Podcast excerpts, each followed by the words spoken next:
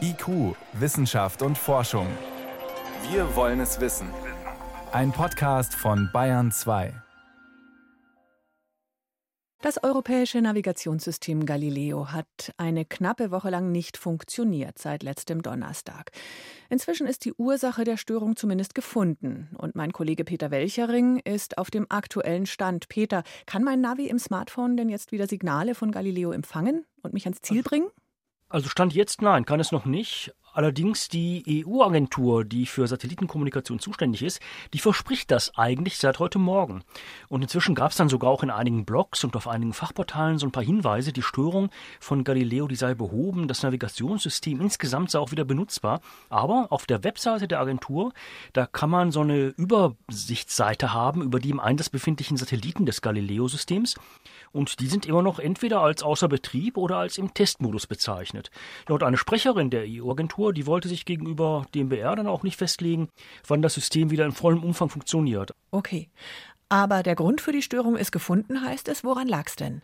Ja, eigentlich sind es zwei Störungen. Es gibt eine technische Störung, da wird dran gearbeitet, und dann gibt es eine schlechte Abstimmung zwischen den zuständigen Dienststellen. Bei der technischen Störung, da handelt es sich um einen Fehler im hochpräzisen Zeitmesssystem, also in einer Atomuhr, wenn man so will. Und wenn mein Navigationssystem nämlich meinen Standort bestimmen will, dann wertet es die Signale aus von drei oder mehr Satelliten. Und diese Satelliten, die haben ja jeweils eine bestimmte Position im Weltall.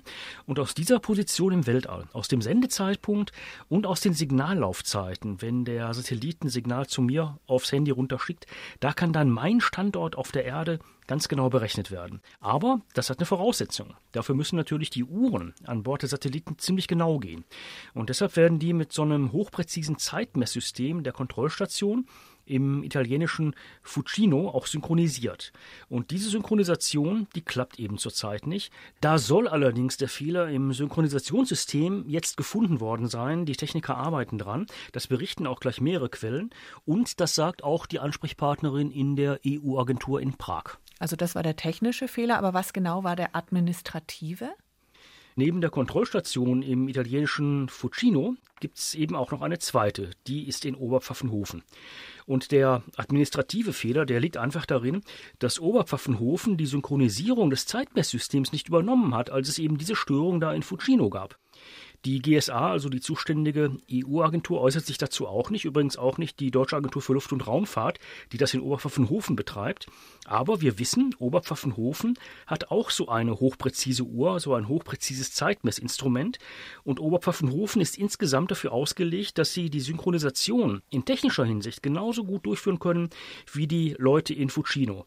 Und deshalb vermuten auch einige Experten dahinter so ein europäisches, so ein Dienststellenabstimmungsproblem. Mhm. Und wie geht es jetzt weiter? Weiter? Also der EU-Agentur zufolge ist jetzt ein Upgrade für dieses Zeitmesssystem in Fucino aufgespielt worden. Und dann müssen die Uhren in den Satelliten erstmal neu synchronisiert werden. Das dauert. Und danach sollten dann die Satelliten auch wieder ein ordentliches Navigationssignal senden können. Wie lange das dann insgesamt noch dauern wird, dazu schweigt sich allerdings die Agentur, die GSA, einfach noch aus. Es sind aber heute Nachmittag zumindest zwei weitere Satelliten in den Testmodus geschaltet worden. Das ist ein Zeichen dafür, es geht offensichtlich voran. Wenn so ein Navigationssystem ausfällt wie jetzt gerade, da geht es ja nicht nur um die Handys. Wer ist da am meisten betroffen? Also betroffen sind eigentlich alle. Wir selbst, wenn wir irgendwo hinwollen, Lieferdienste, die setzen stark darauf, vor allen Dingen Paketdienste, Schiffe. Zurzeit steigt man ja sogar im Flugverkehr zunehmend auf Satellitennavigation um. Aber beispielsweise auch Dinge, an die man erst gar nicht denkt, etwa Banken und Börsen, die sind auch betroffen, die Finanzbranche. Denn die Satelliten, dieser Satellitennavigationsnetzwerke, die liefern zum Beispiel genau die hochpräzisen Zeitsignale, die gebraucht werden, damit Finanztransaktionen abgewickelt werden können. Das ist vor allen Dingen im sogenannten Hochfrequenzhandel, wo also binnen Sekunden wirklich hunderte, tausende Verkäufe und Käufe stattfinden von Aktien. Da ist ganz wichtig. Und die brauchen diese Satellitenzeitsignale eben, um kaufen und verkaufen zu können. Mhm. Jetzt läuft Galileo nach wie vor im Testmodus. Vielleicht darf man da auch nicht zu streng sein. Ihr Fazit nach dieser Panne, muss da was grundsätzlich verbessert werden?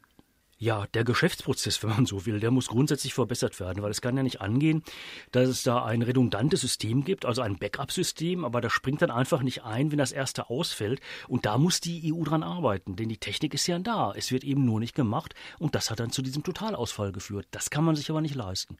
Peter Welchering war das mit Erklärungen zu der Panne beim Satellitennavigationssystem Galileo.